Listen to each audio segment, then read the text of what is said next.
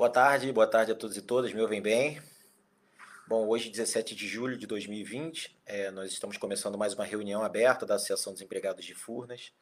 É, de antemão, eu peço a todos vocês que estão participando, primeiro agradeço a participação de todos, que divulguem é, o link dessa live para que a gente possa ter a maior adesão possível, ok? Ah, essa reunião aberta, como nós sempre colocamos aqui, é uma iniciativa da Associação dos Empregados de Furnas, é presencial, todas as sextas-feiras no escritório central na sede de Furnas. E diante desse desafio que foi é, passar por isolamento social dentro do período de pandemia, nós fizemos uma adaptação dessa reunião aberta é, para que ela pudesse ser feita é, online no nosso canal que tem mais acesso por parte dos nossos, dos nossos associados e de todos os eletricitários de maneira geral. É, a página da ZEF hoje tem creio que quase 4 mil curtidas. Eu aproveito para falar para aqueles que estão entrando agora que curtam a página da ZEF. E volto a dizer que compartilhem o link dessa live. Ah, o sentido da gente fazer reuniões abertas assim é que a gente possa ter o maior alcance possível de pessoas, é, porque justamente no momento como esse de isolamento social é importante que a gente se mantenha o máximo informado possível. É, e, enfim, além disso, através aqui dos nossos comentários que a gente tem aqui do lado esquerdo e do nosso e-mail, reuniãoazef.gmail.com, é, é uma forma que a gente tem de interagir com vocês para que a gente possa, uh, enfim, ouvir os anseios da base e poder de alguma forma estar tá dando as respostas e ou então propondo novas discussões, que é sempre é, a nossa grande intenção. Eu queria aproveitar também para falar para vocês é, da importância de apoiar o associativismo, né? Ah, todas as nossas iniciativas, é, como fazer uma live, enfim, estar no parlamento brasileiro dialogando com os parlamentares sobre privatização, as nossas iniciativas de comunicação, as nossas iniciativas jurídicas, todas elas dependem de dinheiro, não tem jeito. A gente precisa de recursos financeiros. E para isso é importante demais que vocês estejam associados à ZEF. É, no site da ZEF, no canto superior direito, a gente tem um link fácil de associação. Eu peço que vocês acessem, aqueles que ainda não são associados, acessem e se associem à ZEF. E aqueles que já são associados, por favor, que divulguem para os seus pares e que nos ajudem nesse convencimento. A gente só consegue construir um movimento associativista forte com um número maior de associados. Não tem jeito. A gente depende desse recurso, é o nosso único recurso para que a gente possa cada vez mais melhorar, ok? É, diante disso, eu também peço a vocês que divulguem os canais da ZEF ah, no Instagram, Facebook, Twitter e nas as nossas listas de distribuição do WhatsApp também. Uh, aproveito também para pedir que acompanhem os canais Energia Não é Mercadoria nessas plataformas e os canais da FNU CUT, que são canais que é, nos acompanham sempre, já há muito tempo, na luta contra a privatização. Eu vou aproveitar que eu estou com meu celular na mão aqui e vou compartilhar uh, essa live de hoje na minha timeline e nos grupos para que a gente possa ter uma maior adesão desde já. Peço que vocês façam o mesmo, tá?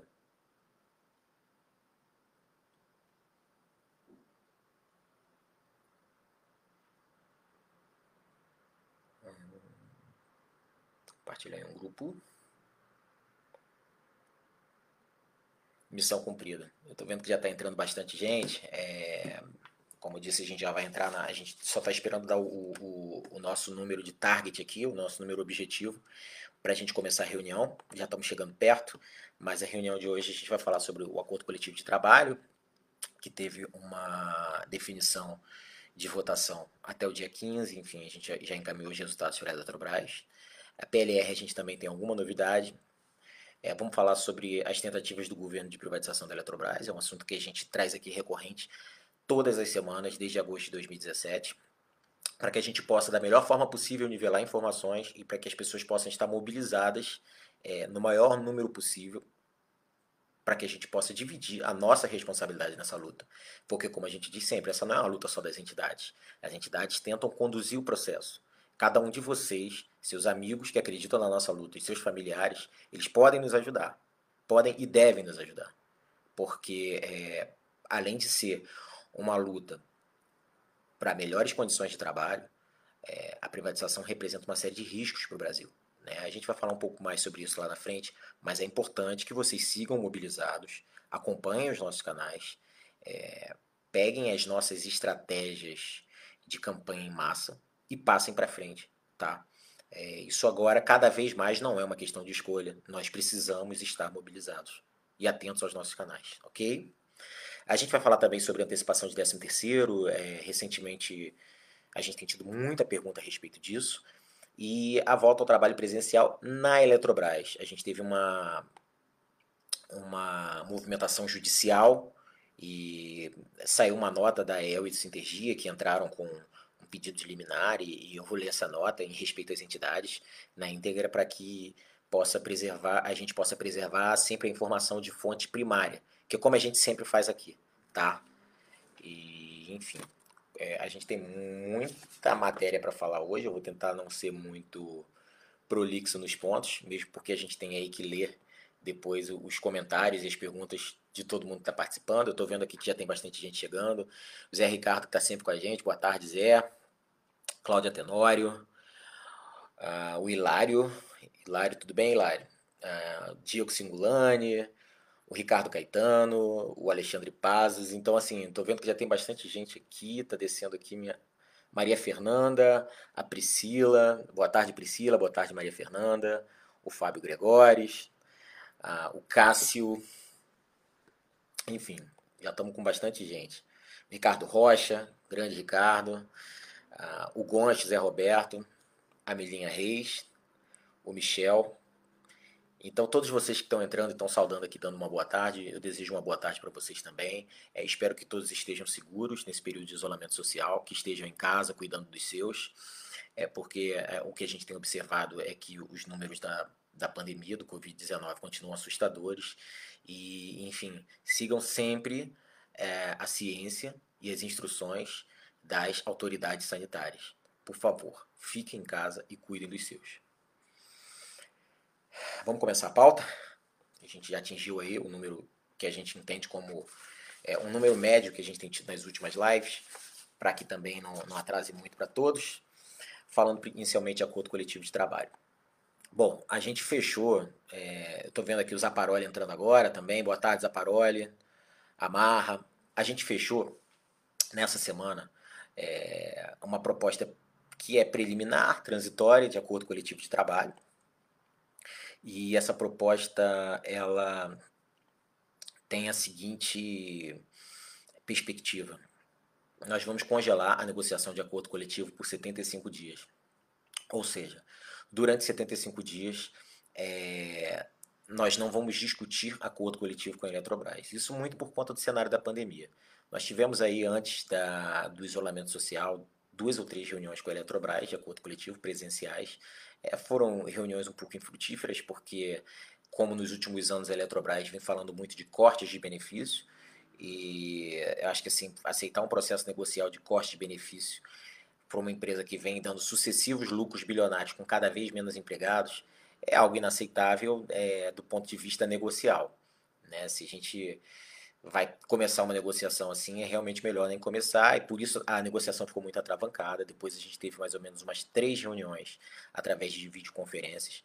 É, eu quero reforçar para vocês que é, as reuniões por videoconferência elas têm uma dinâmica muito desgastante no ponto de vista de organização das falas e, e enfim, acabam sendo restritas a alguns dirigentes, é, porque não dá para fazer a, a, reunião ampla como é do coletivo, que ocorre presencial. Então, é, por conta disso tudo, a gente vem defendendo, a gente tem, tem, defendido aqui há semanas, né? Vocês estão acompanhando, acho que a gente já deve estar na décima ou décima primeira semana de reuniões abertas aqui, é, em respeito a todos vocês. É, e desde então a gente vem falando que a melhor posição para esse momento é que a gente não faça uma negociação de acordo coletivo. É, vale lembrar que empresas do setor privado como Energisa, a State Grid e entre outras, Equatorial, eles estão aditando é, do setor privado de energia elétrica, eles estão aditando seus acordos coletivos ou até dezembro, que é o final do estado de calamidade pública, ou até maio do ano que vem, justamente por entenderem que esse não é o momento da gente fazer uma discussão de acordo coletivo. Né? Porque principalmente uma discussão que quer propor cortes, enfim, as, as pessoas estão trabalhando remotas em casa, é, já com uma série de dificuldades para transpor esse, essa adaptação. É, além disso, o nosso pessoal da operação está tendo que trabalhar, se expondo aos riscos de deslocamento num período de pandemia de isolamento, enfim, mas como são essenciais para manter o sistema, eles estão saindo de casa para trabalhar. Por conta disso tudo, por conta de todo esse cenário, é, trazer uma negociação, principalmente uma negociação arrastada, onde a empresa traz propostas de corte, definitivamente não é o melhor momento. A gente queria que isso fosse feito é, da melhor forma negocial, com a simples suspensão. A Eletrobras colocou algumas condições, e essas condições foram, entre elas, o congelamento do sistema de aumento de nível por 75 dias, o, o SAM, a, a, queda de uma cláusula por empresa de acordo específico, no caso de Furnas, como falei para vocês, é, foi uma cláusula que não nos atingiu tanto, que é a, não obrigatoriedade de fechar o seguro de vida com a KF, com a nossa caixa de assistência, mas ele já não vinha sendo feito pela, é, pela KF. E a, a mexida que talvez seja sensível para a gente observar na cláusula de auxílio saúde, tá? É, porque, enfim, abre um, um certo precedente e só fala dos elegíveis inicialmente, mas a gente tem que tomar muito cuidado com esse tipo de cláusula. E falar de cláusulas de auxílio saúde, de plano de saúde num cenário de pandemia, é algo que preocupa a gente e, e liga um sinal de alerta, sim. De todo modo, foi submetido a todas as bases do Brasil e foi, pelo que nós temos notícia, aceita em todas as bases de Furnas essa proposta de postergação de 75 dias do acordo coletivo. Então, temos acordo coletivo até o dia 30 de setembro, tá? E a partir de lá, voltamos a negociar com uma perspectiva possível de volta às reuniões presenciais com a Eletrobras. A gente não sabe o que vai acontecer em 75 dias, mas isso é uma perspectiva.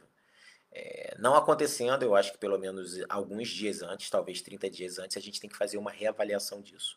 De toda forma, o Coletivo Nacional dos Eletricitários vai manter todo mundo informado, é, e dentro do Coletivo Nacional dos Eletricitários, que a Zé faz parte, nós teremos, buscaremos todo tipo de informação para passar para vocês aqui nas lives de sexta-feira, nas reuniões abertas virtuais, ou então, se for algo muito é, relevante, a gente pode chamar, até hoje não foi necessário, mas a gente pode chamar uma extraordinária. Por isso, fiquem atentos. Tá? Então, sobre acordo coletivo, é isso que eu tenho para falar. Se vocês tiverem alguma dúvida, coloquem aqui do lado, tá? Que daqui a pouquinho eu vou fazer a leitura dos comentários e respondo um a um dentro da medida do possível, ok? Sobre PLR, que é um tema muito recorrente aqui. Bom, é, PLR, inclusive, dentro da nossa dentro do nosso do escopo do nosso acordo coletivo hoje, uma das cláusulas fala da obrigatoriedade da empresa discutir PLR com as entidades de representação, tá? E nesse sentido, é, hoje nós vamos ter uma reunião da comissão da comissão paritária de membros da Eletrobras e membros das entidades de representação para que sejam apresentados os indicadores da Eletrobras nesse ano. E o CNE vai divulgar isso para as intersindicais e logo em seguida isso vai ser divulgado para as bases. É, o CNE também vai fazer um boletim falando sobre esses indicadores, é, ou a perspectiva do CNE em relação a esses indicadores. É, é, é sempre importante dizer que a gente conta com uma assessoria técnica econômica de respeito, que é o DIESE. O DIESE ajuda muito na construção é, do diálogo a respeito desses números e que eu reforço que por mais que a gente tenha é, a divulgação dos indicadores a, e o reforço da Eletrobras oficializando esses indicadores agora, nós vamos depender da Assembleia Geral Ordinária de Acionistas da Eletrobras, a, que vai ser no dia 29 de julho, principalmente no que trata da distribuição de dividendos, para falar de PLR, ok? Então, é, hoje a gente tem uma reunião importante sobre os indicadores, que o CNE depois deve divulgar em boletim, ok? E dia 29 de julho, daqui a mais ou menos duas semanas, tá?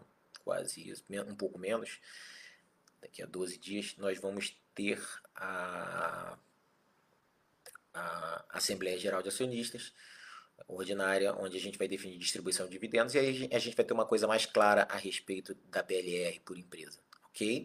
inclusive por Furnas. Vou inverter um pouco a pauta, porque eu vou deixar a privatização para o final. Eu vou falar aqui de antecipação do 13º e férias e gratificação, de, é, gratificação e abono, ok? Também é um tema que tem sido muito falado aqui nas últimas reuniões que a gente tem feito, as pessoas perguntam muito. E como a gente já tinha falado anteriormente,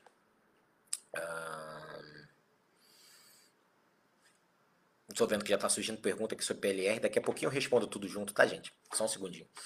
Bom, como a gente já vinha falando anteriormente, uma vez que fosse fechado o acordo coletivo ou a postergação do acordo coletivo, seria paga a antecipação de 13 terceiro para aqueles que ainda não exerceram essa opção no pedido de férias, ok? E isso foi feito hoje. Ah, o agendamento foi feito anteontem e entrou na conta do pessoal, pelo menos de Furnas hoje, acredito que em todo o grupo Eletrobras, porque é isso que consta em um comunicado geral da Eletrobras. Além disso, a Eletrobras falou também sobre o abono e a gratificação de férias. Tá? A Eletrobras usa a prerrogativa da medida provisória 927 de 2020 para pagar o abono para quem solicitou abono e a gratificação de férias, de férias solicitadas nesse ano, na junto com a segunda parcela de 13 terceiro. E a segunda parcela de 13 terceiro, como vocês sabem, pela consolidação de leis trabalhistas, é, ela deve ser paga até 20 de dezembro de 2020. Agora, em relação a um comentário nosso, tá? Em relação à gratificação de férias e abono, é, chega a ser constrangedor uma empresa que anuncia no balanço do primeiro trimestre que tem 12 bilhões em caixa e vai ficar segurando gratificação de férias e, e abono pecuniário né? É, é quase que um escárnio. Então é, é importante esse registro, só para que vocês saibam é, o nível que nós estamos tendo é, no que se trata de negociação de acordo coletivo e tentativa de modificação de normas internas, internas nossas. Isso eu estou falando em todo o grupo Eletrobras, não especificamente só de Furnas. Tá? É, esse é o cenário. É um cenário que a gente vem vendo forte desde 2016, mas que eles têm tentado intensificar por isso é importante é, a gente reforçar as nossas iniciativas de resistência e de comunicação entre nós. E essa reunião aberta é mais uma estratégia de comunicação entre nós, ok? Próximo ponto de pauta é a, a volta do trabalho presencial da Eletrobras. Como eu falei, em respeito às entidades que entraram, isso é Eletrobras Holding, tá? É, em respeito às entidades que entraram com uma medida judicial. É, eu vou ler a íntegra da nota que eu recebi nos grupos de WhatsApp, a nota da AEL e do Sintergia, do Sindicato do Rio, Majoritário do Rio de Janeiro. A AEL, a Associação Co-Irmã Nossa, Associação dos Empregados da Eletrobras. esclarecimento do Sintergia e da AEL. Diferentemente do que foi divulgado em matéria jornalística do Isto é Dinheiro, veiculada no dia de hoje, 16 de julho de 2020, no caso de ontem, o Sintergia e a AEL esclarecem que não houve uma concessão de liminar pela Justiça do Trabalho na ação juiza, ajuizada pelas entidades em face da Eletrobras, onde se pede a suspensão do calendário de retorno ao trabalho presencial ante o descontrole da pandemia de Covid-19.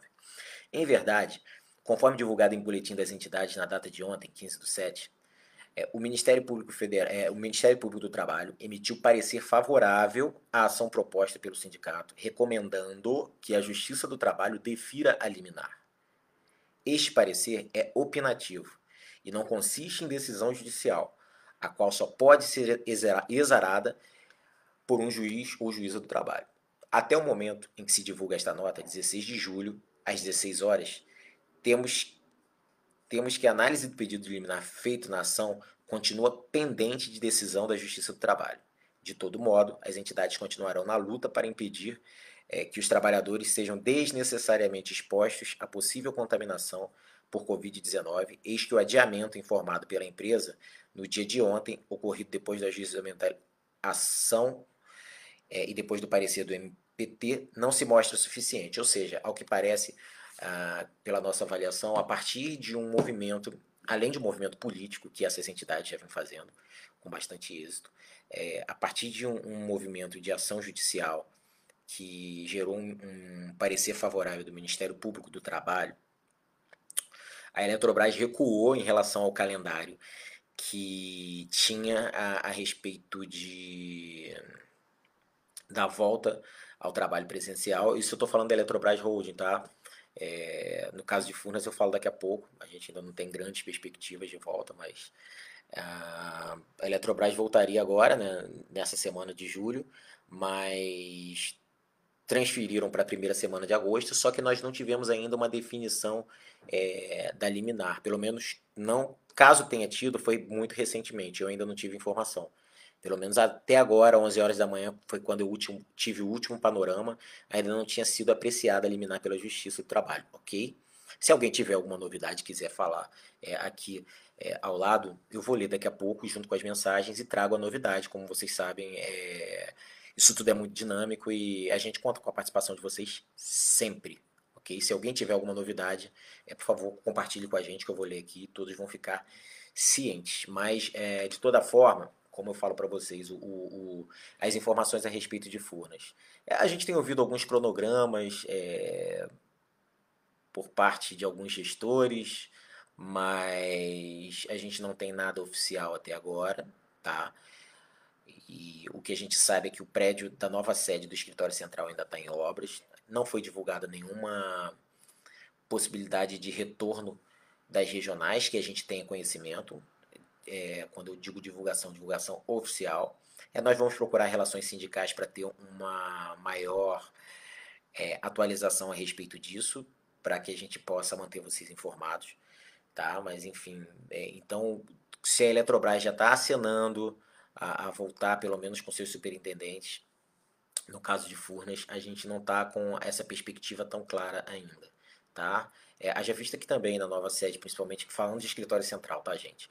É, no caso das regionais, é, tem que ter uma readequação também dos espaços, mas no novo escritório central é, existiria um, um, um cenário de um espaço mais aproximado, e na verdade o que a gente está vendo é que esse espaço ele não ele não está sendo é, não está sendo suficiente para se manter um distanciamento. Eu acabei de ver aqui que minha tela apagou, mas estou vendo aqui no celular que a live continua, então vou continuar com vocês. Normalmente, só queria é, ter esse retorno se vocês estão me ouvindo bem, me vendo bem. Se vocês puderem me passar, por favor, eu agradeço. Uh, bom, falado da, da, volta do trabalho presencial da Eletrobras e, e voltando a falar para vocês que é, Furnas a gente não tem é, novidades oficiais muito claras. Uh, deixa eu ver aqui só se está todo mundo conseguindo me ouvir bem.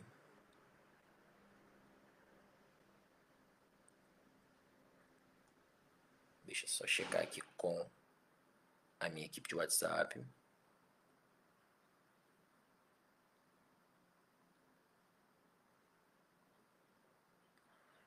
Tá, já estão chegando algumas perguntas aqui e ao, ao, que parece a transmissão ao vivo continua.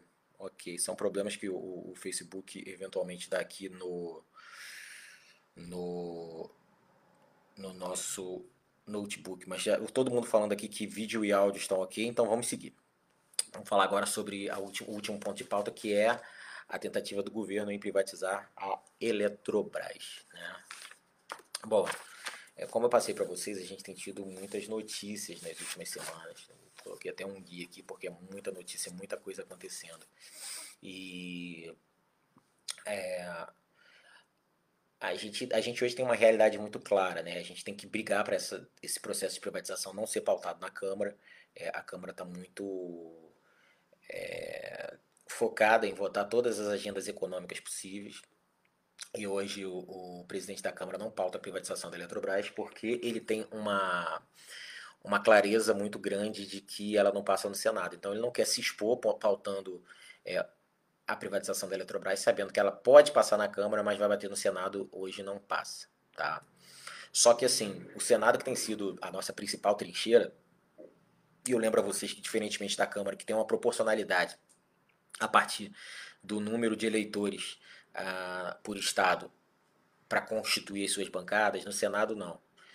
A gente tem estados como o Acre, que tem três senadores, que é um estado menor de número é, eleitoral, e um estado como São Paulo, que tem um, um, um, maior volume de votos no Brasil, que também tem três senadores. Então, Por conta disso, a gente tem aí é, um percentual grande de senadores nas regiões Norte e Nordeste que, em tese, são contrários à privatização da Eletrobras, ou pelo menos não aceitam a privatização da Eletrobras no modelo que tem sido posto pelo governo. Tá? E, mas qual é o problema? A, a gente percebe que o governo está fazendo investidas fortes, justamente nos núcleos de maior resistência em relação à privatização.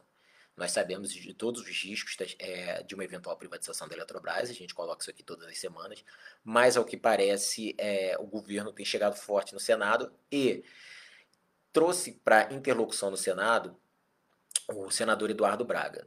O senador Eduardo Braga, que é do MDB do Amazonas, é líder do partido hoje no Senado, e para aqueles que não lembram, ainda no governo Dilma, foi ministro de Minas e Energia. Então, dentro do Senado Federal, é, os senadores respeitam muito é, o fato de alguém ter sido é, ministro de uma pasta específica e acabam apontando esse senador como uma referência técnica. Então, hoje no Senado, o senador Eduardo Braga se coloca como uma referência técnica em relação à privatização da Eletrobras. E as falas dele têm sido preocupantes no sentido de que ele sempre se colocou contrário, principalmente porque não concordava com esse modelo e, mas agora ele já acena para o governo com o que ele entende que é necessário, é, qual é o caminho das pedras para o governo poder passar a privatização da Eletrobras no Senado. É, entre outras coisas, ele fala é, de incremento da conta do CDE, a conta de desenvolvimento energético, e o objetivo desse incremento é que essa conta hoje ela é paga pelos consumidores, mas que a Eletrobras é, coloque metade do valor que seja obtido com, as, com a descotização das usinas de Furnas, as seis usinas de Furnas e as oito usinas da Cheche e a antecipação de Tucuruí, para que é, essa metade desse valor da descotização possa subsidiar a tarifa num período de 10 anos. É curioso, eu trago a vocês a reflexão que o senador está em um ano de mandato, um ano e meio de mandato no Senado. E quando ele diz um período de 10 anos, é o tempo suficiente dele cumprir os oito anos de mandato e é, buscar a reeleição no mandato anterior. Depois a tarifa pode explodir, né? Então, enfim. É, a gente faz essa observação porque isso fica muito claro na fala do senador e eu acho que é um ponto que a gente tem que saber é, desenvolver bem, tá? É, o, essa semana foi falado também sobre a, a, possibilidade de incremento no bônus de outorga da Eletrobras por conta da renovação de concessão de Tucuruí. Uh, a gente teve também essa discussão de, de, fomento de um fundo na região norte, uma agência de fomento, como propuseram também no Rio São Francisco. Tá?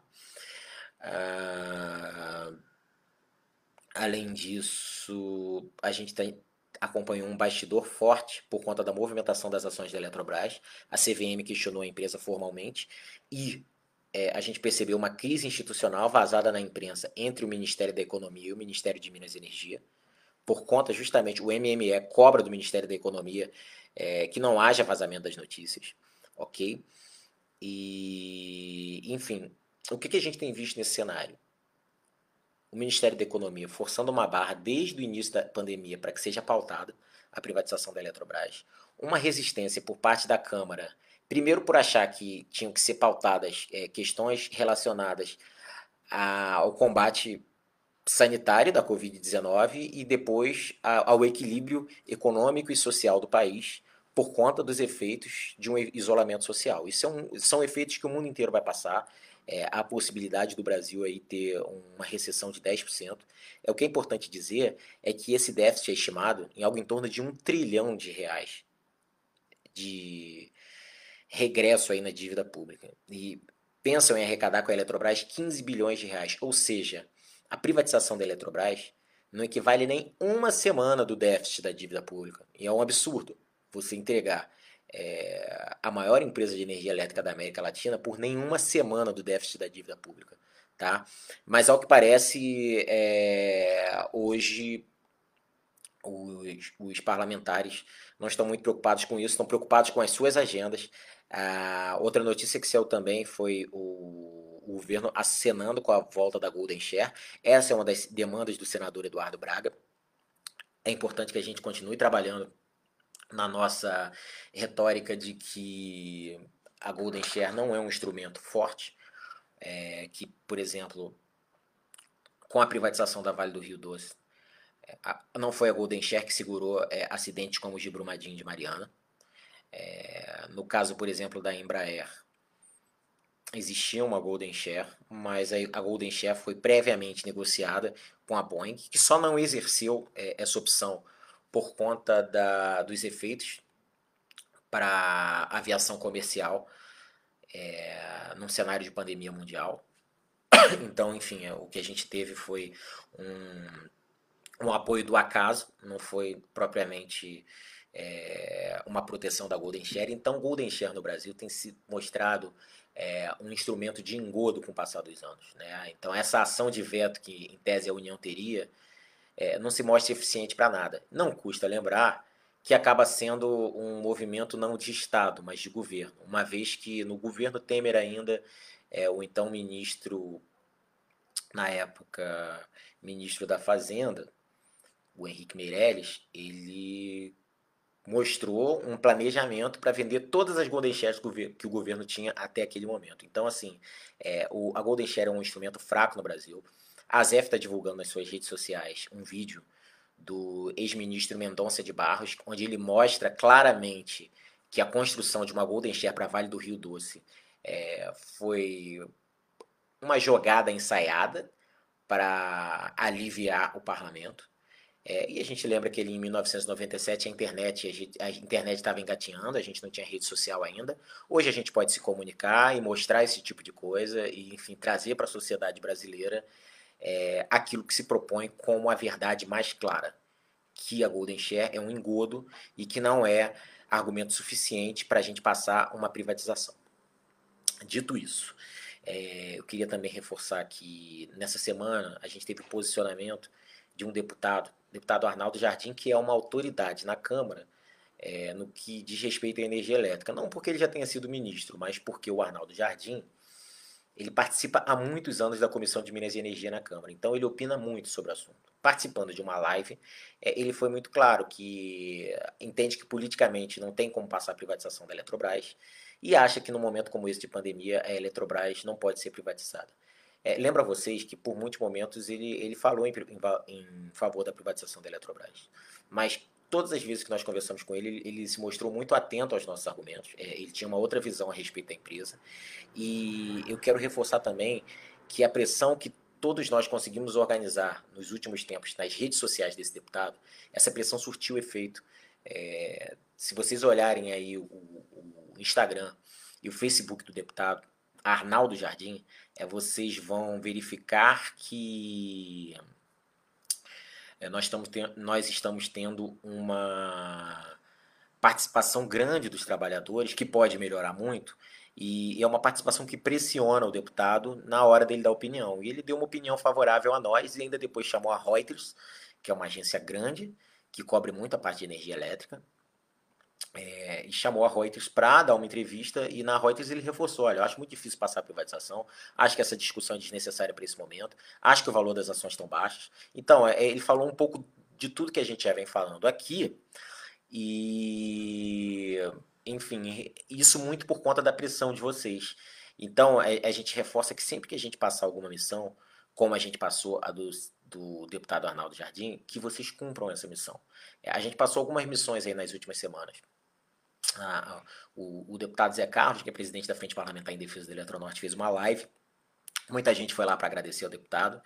A, a deputada Perpétua Almeida, do PCdoB do Acre, escreveu um artigo primoroso de almanac no Globo, online. Um artigo muito bom e vocês prontamente atenderam ao chamado e foram no, no, perfil da deputada fazer aquilo que a gente chama de pós-venda. Né? Não adianta só a gente convencer o parlamentar a se pronunciar em favor da nossa causa. É importante que depois todo mundo vá lá é, reforçar o que o deputado falou, agradecer a ele, deputado ou senador, para que ele possa ter um retorno positivo, de que o movimento dele foi positivo e está é, reverberando bem na base. Ok? É, mesmo porque é, eles, eles sabem como a Eletrobras está espalhada em todos os estados da federação. Então, quando eles veem essa adesão, eles, eles transformam isso naturalmente em voto. Estou uh, vendo a participação de muita gente aqui no chat. Uh, eu queria destacar aqui, eu vou falar de todo mundo daqui a pouco. O, entrou aqui o Marcelo Passuelo. Marcelo Passuelo é, prefeito lá de Fronteira, de Minas Gerais, de Triângulo Mineiro. Marcelo é um grande parceiro nosso na luta contra a privatização. É, lá que fica a sede da usina de Marimbondo. Marcelo, um grande abraço. É, eu quero destacar isso porque na nossa luta contra a privatização, a participação dos prefeitos do sul de Minas Gerais, da região do Lago de Furnas, é importantíssima e o Marcelo tem sido um grande líder desse processo. Marcelo, que é diretor da, é, de administração da Amuso, que é dos municípios de, com usinas hidrelétricas do Brasil, são mais de 600 municípios. Então, assim, o Marcelo já tem um exercício de liderança natural nesse processo. É, acho que o pai do Marcelo, ou não lembro se foi o próprio Marcelo, trabalhou em Furnas, então assim, é, tem essa coisa da família ligada com Furnas. É, eu, eu, pude estar com o Marcelo em algumas vezes no Congresso Nacional, ele sempre foi muito solícito, nos apoiou bastante, recebeu a nossa torre, recebeu a nossa condecoração Itamar Franco, e todas as vezes que nós precisamos, Marcelo Passuelo foi muito parceiro, então assim, é, tem sido de cara assim, um dos políticos é, mais parceiros nossos em todo esse processo de luta contra a privatização. Marcelo, muito obrigado mesmo. Aliás, Marcelo, é, a gente está devendo uma live contigo, a gente vai fazer uma live para poder falar um pouco sobre é, como está essa movimentação do Lago 762, da usina de Marimbondo, da usina de Furnas, para que a gente possa ampliar isso. Muito obrigado por sua participação aqui. Ah, então, falando ainda sobre privatização, quando a gente passa essas missões, a gente passou essa do Arnaldo Jardim e as outras missões foram um sucesso. Quero dizer que tem uma missão no ar para o senador Eduardo Braga. E é importante que vocês entrem nos, nos perfis do Eduardo Braga. É, ele não pode passar essa pauta é, com tranquilidade, com a tranquilidade que ele está passando até agora, pelo menos. A gente tem que fazer o nosso contraponto forte, como a gente sempre fez. Então, é, percebam, fiquem atentos às missões que nós vamos coordenar. É, a gente está dando um incremento na nossa comunicação, a gente está buscando aí algumas contratações para que a gente possa fazer isso de forma mais efetiva e menos artesanal, é, porque não adianta só voluntarismo, essa é uma luta muito pesada e se o outro lado ele se utiliza de grandes consultorias, a gente vai se utilizar também porque a gente acredita no nosso propósito. Então, se vocês acreditam no nosso propósito, e eu tenho certeza que acreditam, por favor, assistam às nossas lives, participem das nossas lives, fiquem atentos às nossas missões é, e divulguem as nossas missões. A gente precisa de número na hora de fazer o convencimento nessas redes sociais, ok? Bom, é, a respeito da pauta, eu acho que a gente já zerou aqui é, os informes de hoje. E eu vou dar uma lida aqui na, no que vocês colocaram na minha barra lateral esquerda para que a gente possa estar é, tá respondendo a todos e todas vocês. Deixa eu ver aqui. Muita gente entrando, dando boa tarde. Eu agradeço mais uma vez em nome da Associação dos Empregados de Furnas. Aliás, eu reforço que essa aqui é uma live que ela é construída por todos os diretores e, e a gente tem muita ajuda aqui, muito feedback nos bastidores para conseguir dar informação rápida para vocês da melhor forma possível. Ah, deixa eu ver aqui. Bom, muita gente entrando. Rafael, Ana Maria, a Kátia. Gente, muito boa tarde para vocês. Espero novamente que todos estejam bem. A Alessandra pergunta aqui se a PLR tem limitação de duas folhas. Sim, esse ano ainda sim. É, pelo pelo termo que nós assinamos no final do ano passado, ainda assim, mas ao que parece, na negociação para os próximos anos, essa limitação está caindo, essa informação que eu tive. Eu preciso checar se a informação já cai para esse ano, tá? Porque a gente tinha é, acordo de PLR até o ano passado. Tá? É, eu fico te devendo essa, eu vou procurar saber e trago na, na próxima é, reunião aberta, ok? Me lembra disso, tá, Alessandra? A gente tá junto aqui semana que vem, eu falo para você. Uh, o Jorge Luiz fala que o Sintergia vai publicar as últimas propostas da Eletrobras, pois entro no site do Sintergia e não vejo informações sobre a CT. É, a gente realmente não coordena o site da Sintergia. Dentro do site da AZEF, na, nas reuniões abertas, é, a gente tem tentado dar o máximo de informação possível. O que eu tenho acompanhado é que o Sintergia faz assembleias e algumas plenárias é, recentemente, onde eles dão muita informação. Tá? Agora, assim, é, eu posso levar essa, essa sua solicitação pessoal do Sintergia, eu tenho uma relação muito boa com o presidente do sindicato e é, encaminho para ele de todo modo para ver se pode trazer mais informações no site. Agora, é, eu acho que o Sintergia soltou um boletim sobre acordo coletivo, não? Então dá uma acompanhada nos boletins também, que pode ser que a informação não esteja no site, mas com essa coisa de rede social e de amplificar as informações em WhatsApp, principalmente, pode ser que as informações estejam nesse boletim do sindicato. Então peço que você olhe isso, por favor, Jorge. Kátia Regina da boa tarde aqui. Ô, Kátia, boa tarde. O Gonchi fala aqui como é que fica o pessoal de 60 anos e com doenças é, que são as comorbidades, né? É, bom, o Furnas não deu ainda uma definição a respeito disso, mas assim, é, vou dar aqui a nossa opinião da ZF, né? a gente já conversou isso em diretoria. Não tem como as pessoas que podem se expor a um risco maior em relação à pandemia Covid-19 é, afrouxarem o isolamento social se antes que tenha uma vacina. Né? Isso está muito claro para a gente. A empresa não deu ainda uma posição oficial, mas a gente está acompanhando de perto, tá, Gonçalves? Qualquer novidade a gente vai falar aqui, ok? Hum, Marcelo Queiroz da boa tarde, o Ivan também, boa tarde para vocês. Uh, agradeço aqui aos que deram feedback a respeito do som, Ednilson, André Teixeira também. Obrigado, gente. Deixa me ver aqui o que mais que a gente tem de perguntas tá? Muita gente dando feedback positivo, obrigado mais uma vez.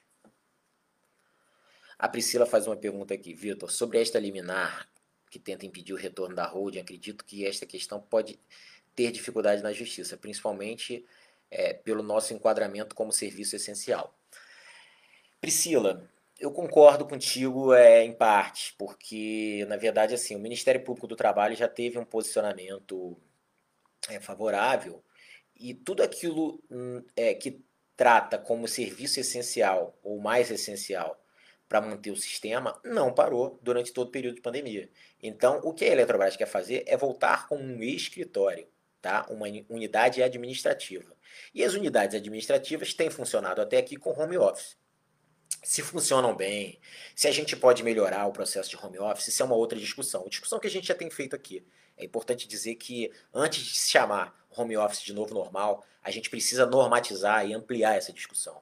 Ter uma noção por especialistas, mais uma vez ouvindo a ciência e não meramente opiniões. Opiniões são importantes, mas a gente tem que privilegiar, privilegiar a ciência para que qualquer processo de transição é, e principalmente de transformação tecnológica ele possa atender psicologicamente, socialmente é, a todos e todas do nosso grupo Eletrobras.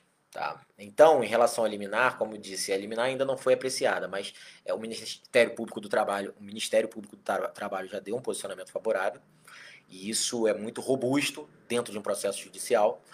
Ah, com essa pressão, a Eletrobras já jogou o cronograma para frente, e a gente está acompanhando. A ação do, do, do Sintergia e da EL foi muito é, positiva e assim que a gente tiver novidades, a gente vai voltar a falar sobre isso. É, antes de continuar lendo aqui, eu estou vendo que o, o, pessoal de apoio da ASEF nessa live está me mandando aqui algumas. Uh, tá, estão falando aqui é, do prefeito de, de Fronteira, já falei sobre isso, o Marcelo Passuelo, que é nosso parceiro. É, tem algumas pessoas aqui, o, o, o pessoal está me alertando que eu queria agradecer as pessoas que estão sendo marcadas aqui como super fã. A, a Priscila e a, a Kátia, por exemplo, são marcadas como super fã, são pessoas que estão sempre participando é, da página da ZEF. É, eu reforço que vocês curtam a página da ZEF, que compartilhem a, é, a nossa live e as nossas iniciativas. É, que também se inscrevam no nosso canal do YouTube, nos sigam no Twitter, nos sigam no Instagram porque é assim que a gente consegue, é, enfim, propagar as nossas iniciativas. O Ivan diz aqui que é o Priscila, eu espero que eu tenha respondido aí é, a nossa perspectiva, é, no caso a respeito de da, do cruzamento, é, serviço social, é, serviço essencial versus unidade administrativa. A Eletrobras quer voltar como unidade administrativa. Os serviços essenciais não pararam em momento nenhum durante essa pandemia porque é, sem energia elétrica a gente não faz nada. Uh, o Ivan diz aqui que o Guedes está desesperado, eu espero que sim. É, o desespero do Guedes é, pelo menos para mim, uma grande alegria, principalmente no que se trata dessa pauta de privatização, que é uma pauta que ele insiste.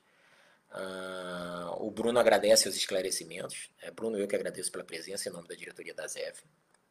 Celso Plácido, da boa tarde. A, Lu Franciele Freitas fala que a Aparecida de Goiânia manda um abraço. Eu queria mandar um grande abraço pessoal de Aparecida de Goiânia. É, é uma, é uma região onde a ZEF tem muitos associados e é uma região especial para todos nós. É, recentemente, muito recentemente, nós perdemos um grande amigo de Aparecida de Goiânia, que é o Rogério. E o Rogério ainda faz muita falta, mas eu tenho certeza que ele está sempre presente nas nossas iniciativas. E é, o que ficou do Rogério foi um legado de inspiração para todos nós, para que a gente possa continuar a nossa resistência. Toda vez que cada um de nós é, estamos um pouco cansados de toda essa luta, seja contra a privatização ou seja por melhores condições de trabalho, a gente lembra do Rogério e pensa: o Rogério não ia desistir, então a gente não vai desistir nunca. E é isso, um abraço para a Aparecida de Goiânia e saudações ao Rogério e sua família sempre. Ah, deixa eu ver aqui se eu ainda tenho mais algum comentário. O Leandro dá bom dia. Ah, o, o José Ricardo pede para que coloque o link do Eduardo Braga no chat. Eu acho que eu, a, a Carol já colocou o link do Eduardo Braga. Vou pedir para colocar na, é, no site da ZEF também, tá? Ou no, na página do Facebook da ZEF também, tá, gente? Deixa me ver aqui. A Carol colocou o link do Eduardo Braga para que vocês comentem. Tá aqui o link do Instagram. Carol, eu pediria que você colocasse também o link do Facebook. Uma das coisas que tem chamado mais atenção nessas nossas iniciativas de, é, de buscar comunicar melhor é verificar que normalmente quando a gente divulga alguma coisa dentro de uma ferramenta, é, as pessoas têm, que estão naquela ferramenta naquele momento acessam melhor. Então, como a gente está falando no Facebook, se puder divulgar o link do Facebook também, eu agradeço muito. Ah, Rafael da boa tarde. É, o Gonchi agradece os esclarecimentos, que bom que esclareceu. Ah, o José Ricardo pergunta sobre o processo de avaliação de Furnas, se tem alguma novidade. Bom, é, até onde eu sei, o processo de avaliação foi aberto, nós recebemos um e-mail. Mas é, hoje mesmo, é, eu, aqueles que viram a Assembleia do Sintergia, eu pedi um, uma questão de ordem para falar sobre avaliação de desempenho. avaliação de desempenho é algo que a gente já tem é, uma degradação absurda no Grupo Eletrobras. O nosso plano de carreira e remuneração, PCR, data de 2010. Ali foi feita, criada a nossa avaliação de desempenho atual. É uma avaliação de desempenho que, por todos os comentários que a gente ouve, ela tem sido extremamente distorcida. É uma vez que inicialmente ela tinha vínculo nenhum a respeito da distribuição de mérito e também é, inicialmente para que se tivesse uma política de boa vizinhança, os gerentes avaliavam toda a equipe como supera, depois tiveram uma meta para não avaliar todo mundo como supera. E assim, e agora a gente tem uma distorção total, o que a gente identifica como desvio de finalidade. a, a gente tem aí a avaliação de desempenho não sendo mais utilizada para distribuição de mérito, uma vez que Furnas, por exemplo, não distribui mérito nos últimos três anos. E a avaliação de desempenho foi utilizada agora na Eletronorte e na Eletrobras para demissão e está sendo é, discutida agora para balizar e limitar PLR nos próximos, nos próximos anos. Ou seja, é, não tem nenhum ponto lá no PCR que diga que, que a avaliação de desempenho vai ser utilizada para isso. Então a gente identifica como um desvio de finalidade. Eu acho que nós temos que aproveitar esses 75 dias é, de congelamento das negociações de acordo coletivo para que a gente possa é, voltar a discutir essa situação da avaliação de desempenho, como ela deve ser discutida. Uma avaliação de desempenho não deve ser apontada como um ele elemento lesivo para o trabalhador, mas sim um elemento avaliativo. Ok? Espero que tenha sido claro, Zé. É, outras maiores informações a gente traz nas próximas reuniões abertas. A Alessandra agradece, eu também te agradeço, Alessandra, por estar sempre com a gente.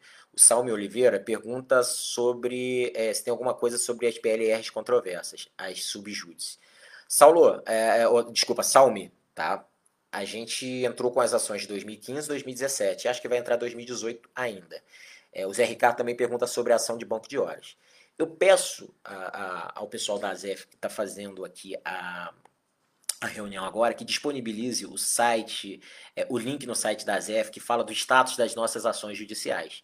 Eu quero lembrar a vocês que, pela Constituição de 1988, a Associação dos Empregados de Furnas só pode representar nas nossas ações judiciais o nosso corpo de associados. Então, por isso eu reforço para vocês, aqueles que ainda não são associados, é, procurem se associar, que vocês não vão estar só apoiando é, nas nossas lutas e nas nossas iniciativas políticas. É, também, quando a gente representa alguém em ação judicial, a gente só pode é, representar legalmente os nossos associados. Então, é, sobre a ação do banco de horas da PLR, eu peço que vocês verifiquem no nosso site, a gente vai estar colocando o link aqui, e acompanhem o status lá. É, se vocês tiverem uma dúvida ainda assim, por favor, mandem um e-mail para reuniãoazf.gmail.com ou tragam essa dúvida na live da semana que vem. Mas a princípio eu peço que vocês olhem, porque a gente está tentando estruturar aquele espaço para estar tá o mais atualizado possível. A gente está ainda tentando bolar uma live aí com o nosso jurídico, para que vocês possam tirar todas as dúvidas, tá? Mas a princípio consultem o nosso site e tentem tirar as dúvidas por lá. A Alessandro da boa tarde. O, a Paulinha parabeniza pelas explicações, eu te agradeço. A Alessandra também parabeniza pelas explicações, agradeço. Uh, o Ivan reforça. Uh, o Edmilson traz aqui uma questão. A questão da cobrança de execução de atividades mínimas de manutenção por parte da ANEL uh, pode acarretar em prejuízo às concessionárias por não execução no prazo. A questão da vida é primordial. A ZEF está fazendo ações junto à ANEL para impedir que, que estes prejuízos sejam imputados a Furnas, uh, estamos realizando apenas atividades críticas, corretivas e obras previstas em cronograma com terceiros. Porém, manutenções preventivas de vulto, DJ, CS, etc., não estão acontecendo. Ednilson, eu vou ser muito sincero para você, com você. Uh, essa informação chegou para mim agora. É, não sei se os outros diretores da ZF é, já tinham essa informação. É, eu estou vendo como uma informação muito relevante e para a gente manter no radar. É, eu vou buscar contato com Furnas, buscar contato com os outros diretores, não só da, é, de, é, da ASEF, como do Coletivo Nacional dos Eletricitários, que eu acho que isso não vai abordar só Furnas, para que a gente possa ter uma ação conjunta, para que, se for necessário, a gente possa fazer é, uma pressão, talvez uma pressão através do parlamento, na Agência Nacional de Energia Elétrica, ok? Fico te devendo essa. É, como falei, a, a informação chegou para mim agora, mas a gente vai trabalhar nisso para que já na próxima live a gente tenha uma informação a respeito disso. É o pessoal da ZEF que está acompanhando a live, por favor, já tenta anotar esse como um próximo ponto de pauta, tanto na nossa reunião de diretoria, quanto para a gente aprofundar e trazer na próxima live. Aqui a Maria Fernanda Barbosa, que também é uma super fã do nosso, da nossa página é, se o serviço não parou, não devemos ter redução na PLR. Eu concordo, concordo, Maria Fernanda, principalmente porque a gente atingiu os índices operacionais e deu um lucro bastante razoável. E a gente deve ter distribuição de dividendos. Ah, a Paulinha fala aqui que seria legal uma homenagem aos amigos de Furnas que partiram nessa pandemia. Olha, é uma boa ideia. Na verdade, assim, a gente tem feito um obituário e, e sempre registrando na medida do possível mas é uma boa ideia que a gente faça uma, uma homenagem mais eh, organizada, uma homenagem póstuma a todos aqueles que estiveram, que foram nossos colegas de empresa, fossem ativos ou aposentados. É, a gente vai trabalhar nessa organização sim. Parabéns pela, pela sugestão. É, eu, eu vejo com muito bom grado. O Daniel dá boa tarde. Boa tarde, Daniel. O Ivan fala aqui sobre ajuda de custo para home office. Olha, uh, eu peço até que. Eh, eu vou falar sobre, a gente vai falar sobre isso na semana que vem. Na Assembleia de Sintergia, o Felipe Araújo fez uma fala muito feliz a respeito disso. E é, eu peço até daqui na próxima live ele participe comigo, para que ele possa trazer maiores detalhes. Ele vem acompanhando bem o processo, mas enfim, é o que parece. Isso é um engodo, uma furada, tá? Uh, é muito mais para a empresa se isentar de dar outros benefícios e, enfim, a gente tem que ter muito cuidado com esse processo. Quando uma empresa como a Petrobras, que vem anunciando é, a diminuição de benefícios e a venda de ativos sistemática, quando eles anunciam uma ajuda de custo como essa, a gente tem que olhar com todos os receios possíveis e, e o Felipe provou na, na Assembleia é, do Sintergia, na verdade na Assembleia da Base Rio, Sintergia, Senge, Sinaerge, que isso era uma grande furada. Eu vou pedir ajuda dele para na próxima live a gente explicar melhor isso, tá, Ivan? Se você quiser, depois você pode dar uma ligada pro Felipe também conversar, mas a gente fala disso melhor na live da semana que vem. Está ah, sendo colocado aqui é, o, o, link do Facebook do Eduardo, do senador Eduardo Braga. Eu peço que vocês acessem e comentem. A Kátia dá um salve pro Rogério. O Rogério sempre foi um grande companheiro de luta, uma referência em fundo de pensão e em sindicalismo. Ah, o Sal me agradece. Eu acho que a gente não tem mais mensagens, ou tem, deixa eu tentar descer aqui. Uh, sobre aí o, o, pessoal do nosso da nossa diretoria jurídica da ASEF começa a falar que o, o vou ler aqui o, o que o Hermes está falando sobre a ação do banco de horas ela encontra-se no TRT aguardando data de julgamento do recurso uh, o Felipe Chaves fala aqui que a, é, vai haver uma postergação da ANEEL sobre essa colocação que foi feita é, a gente vai tentar aprofundar para falar melhor na próxima live tá Felipe uh, Felipe trabalha na operação então ele está mais atento a isso a Maria Fernanda, nossa super fã, é, fala que é, pergunta se poderia divulgar o link para ajuda de custo contra a privatização da Eletrobras de Sintergia. Acho importante divulgar. A gente vai divulgar sim, tá? É, uma vez que a gente consiga o link, a gente vai divulgar. Como eu disse na, na última reunião, na última Assembleia de Sintergia, acho que é fundamental que as pessoas possam ajudar né, nessas contribuições de luta contra a privatização. A ASEF não faz mais o fundo, mas não é por isso que a gente não vai apoiar as iniciativas a gente pede também que as pessoas se associem às EFs, se sindicalizem nos seus sindicatos. É importante agora, mais do que nunca, é esse movimento de consolidação. Ah, deixa eu ver aqui. Zé Ricardo fala que se não tiver nenhuma ação, a ANEL vai imputar multa a Furnas. É, é, o Felipe diz que tem razão e que a gente está monitorando isso. Ok. Ivan dá um ok. Eu estou vendo que tem um comentário fixo, então eu vejo que a gente encerrou aqui é, por hoje é, é, os nossos pedidos de colaboração na nossa reunião aberta virtual. Eu queria mais uma vez agradecer a participação de todos e todas, dizer que a gente está aqui todas as sextas-feiras, é, se esforçando ao máximo para estar o mais atualizado possível, em respeito a vocês. Eu peço mais uma vez, em nome da diretoria da Associação dos Empregados de Furnas, para aqueles que ainda não são associados, se associem à ASEF. Para aqueles que ainda não curtiram a, a nossa página no Facebook, que o façam. É, e que também divulguem as nossas iniciativas. Volto a dizer, todas as missões que a gente passa é, no que trata a luta contra a privatização da Eletrobras, elas são inócuas se não tiverem a multiplicação de vocês, a participação de vocês. E quando nós dizemos participação, a gente está falando de vocês entrarem é, nas páginas dos parlamentares e fazerem seus comentários e também de vocês divulgarem naqueles que vocês acreditam que podem é, multiplicar as nossas iniciativas. Isso é muito importante, tá, gente? É, eu queria agradecer mais uma vez a, participativa, a participação de todos vocês, desejar um bom final de semana e pedir que todos aqueles que puderem fiquem em casa, cuidem dos seus. A gente se vê na semana que vem. Ótimo final de semana, gente. Grande abraço. Fiquem bem.